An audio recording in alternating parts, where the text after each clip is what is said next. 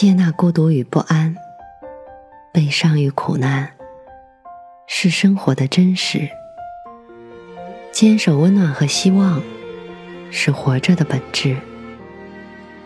我相信，胸中装满深切的爱，生活就会灿烂千阳；内心保有沸腾，世界会为你绽放。愿我们都能在不期而遇的温暖中，满怀生生不息的期望。晚上好。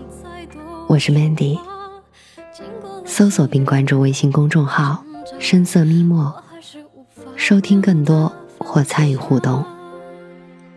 今天的故事来自邹狗。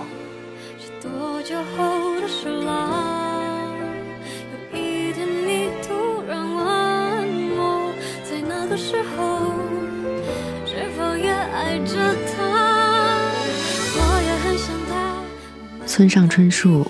在挪威的森林里写过这么一句话：“迷失的人就迷失了，相逢的人会再相逢。可是总有一些事情，在午夜的时候窜进脑海，宛如心里一根若隐若现的刺，偶尔的在胸腔左上方扎一下。”深冬，小区里经常看到流浪的小猫，三五成群的，蜷缩在小道边。一有行人经过，它们就迅速的躲起来。反倒是我，它们一点都不害怕。看着它们，让我想起来了我曾经养过的一只猫，叫狗哥。算一算。和狗哥分开已经足足五年，不知道他是否还活着。六年前的一个冬天，好友小 Z 打电话说要来学校看我。小 Z 来了，还带来一只猫。我是一个很喜欢猫的人，猫有猫性，而眼前的这个家伙。似乎就是和其他的猫有些不一样。小 Z 给它起名叫皮蛋。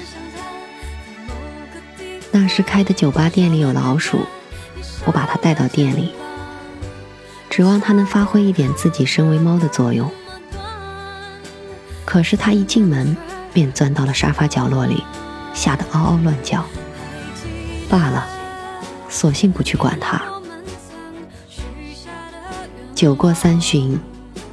昏暗的灯光下，我和小 Z 看着这个嗷嗷乱叫的家伙。我说：“我要给你起名叫狗。”狗哥是一只梨花色的母猫。刚来的时候毛很乱。小 Z 刚带它来的时候，可能是之前在宠物店吃的并不好的缘故，很瘦。后来拼着老命洗了澡。虽然瘦，还是挺好看的，但他似乎还是对谁都不亲近，他怕我。从这个时候开始，我决定要和狗哥搞好关系。我开始主动倒猫粮到碗里，招呼狗哥过来开饭。开始他还窝在沙发底下探头探脑，后来逐渐愿意过来吃了。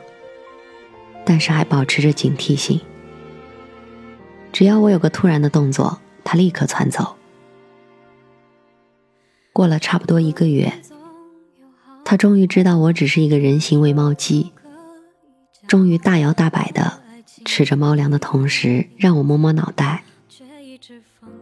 到了这个时期，每天早上，他就会蹲在我的床下嗷嗷叫，喊开饭吧。在下午逃课的日子里，我会在宿舍坐着，喊狗哥过来，他就会跳到我腿上趴着，让我给他挠挠痒，然后发出呼噜呼噜的声音。日子就这样走着，狗哥越来越胖，越来越懒。狗哥已经完全融入我们的生活。他会把小歪电脑后的东西扒出来，自己钻进去趴着。他会在阳台的猫砂撒完拉完后，大摇大摆地跳到桌子上。阳光好的日子呢，晒太阳睡觉，看似无忧无虑。直到我发现他居然爱扑腾苍蝇之类的小飞虫，并且抓到后吃下，让我明白原来猫的本性依然在他心里面留存。我哥的眼神越来越像人了，与他对视，总觉得他是明白很多东西一样。这可能不是我一个人的想法。后来搬出去住。也带上了这货。通常在洗过澡之后，他获得了上床的权利，蜷成一个球，在被子里呼呼大睡。某天晚上，他跑出去玩，我以为他会和之前一样，就在楼道里转转，可他一直都没有回来。我非常着急，感觉那个活蹦乱跳的狗哥正在离我而去。四天后，我心灰意冷之际，听到了对面楼上的猫叫。上去看，果然是这货，整个猫饿小了一圈被我抱回家，抱着猫粮碗吃的直打嗝，我心里的一块石头也落了地。临近放假，我准备回家，也打算给他改善一下生活。让他过几天舒坦日子。于是放假的前夕，我打算把他带回家里。我想那里空气又很好，这或许是相对的空间自由。而且我觉得我爸妈应该也会很喜欢狗哥的，这是我最放心的一点。记得带他走的那天，路上他一开始很恐慌，挣扎着想要跳下三轮车。不得已，我只有把它装在背包里。他偶尔从包的拉链缝里冒出脑袋，到处瞅，好奇的眼睛真的很大。坐大巴四百多公里，到家的时候已经天黑。进到屋里，刚把狗哥放下，这货就窜到了桌底下。身份是必然的。所以我还是带着平时他吃饭的小碗，把猫粮也带来了，倒入碗中叫他出来吃饭。但是说什么也不愿意出来，先吃饭，过会儿他熟悉了就好了。我妈招呼我，